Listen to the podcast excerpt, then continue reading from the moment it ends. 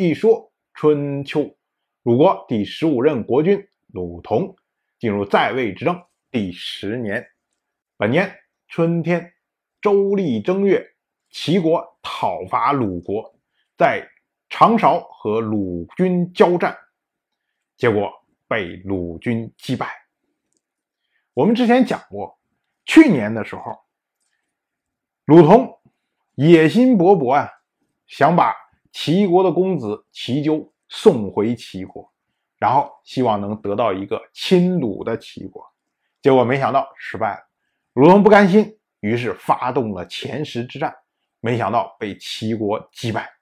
当时啊，齐国的新任国君齐小白刚刚继位，这时候地位未稳，所以呢，齐国虽然向鲁国提出了条件，要求鲁国处理掉齐纠之类的，但是呢，并没有报复鲁国的前十之战。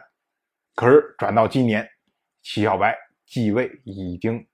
将近一年了，这时候地位稳固啊，所以齐国发动长勺之战，希望报复前十之战。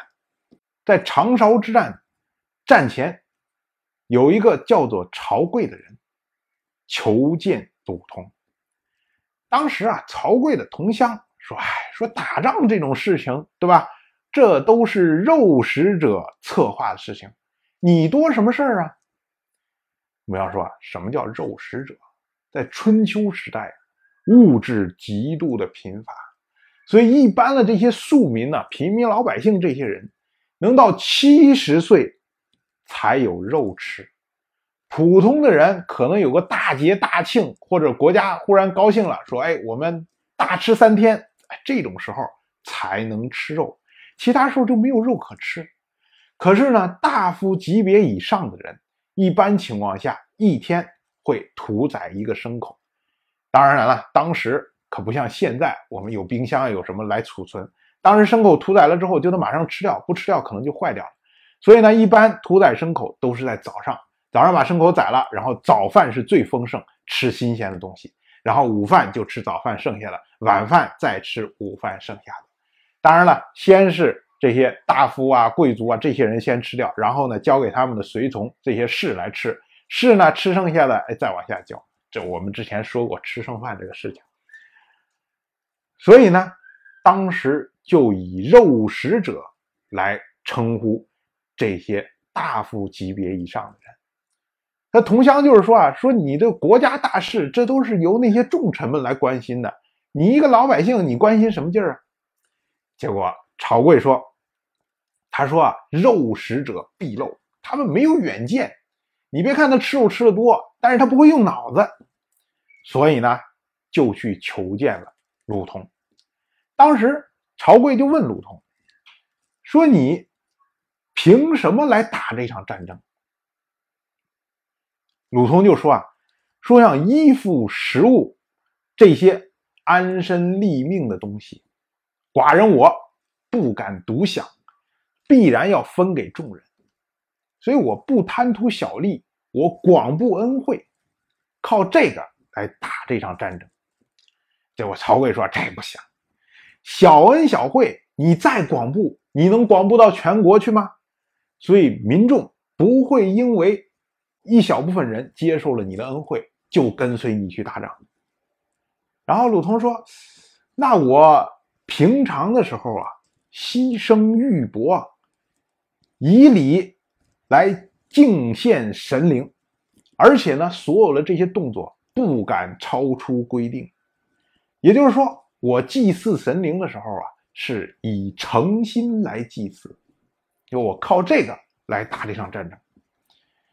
结果曹刿说：“这不行，说这么点小诚心，是您是做的不错，对吧？您都是按照礼节，不超出规定，对吧？诚心诚意的去祭祀了。”可是这种东西形成不了风气，不会说您做的好，然后大家都跟着做，这样的话呢，神灵也不会保佑你。也就是神灵最多保护你们这一家这一小片人，其他人他不管，那你靠什么打仗？还是打不赢。结果鲁同又说：“说国内的这些大小事务，这些诉讼啊，民众之间的这些纠纷，说寡人虽然没有办法一一过问，但是呢，只要我经手的事情，我都一定会据实而断。结果曹刿听了之后就说：“这个才是忠于民事的行为，这是忠于民众的行为。那么这一仗可以打。说如果要开战，请您一定带着我前往。”我们看啊，曹刿问了这么一个问题，鲁同给了三个答案，最后一个答案是曹刿所满意。曹刿认为说，你有食衣物、食物分给大家，这是小恩小惠；你按时按量的、诚心诚意的祭奉神灵，这个也是小小的诚心。但是你能够明断事物。能够妥善处理民众的纠纷，这才是真正的大忠大义于人民的行为。也就是说啊，在朝贵看来啊，你给民以饮食这个不够，你给民以信仰这个也不够，只有你给民以公道，那么民心才会向着你。当然，我就这么一说，您。就那么一听，谢谢收看。如果您对《一说春秋》这个节目感兴趣的话，请在微信中搜索公众号“一说春秋”，关注我。您不仅能得到《一说春秋》文字版的推送，还可以直接和我互动交流。我在那里等待您的真知灼见。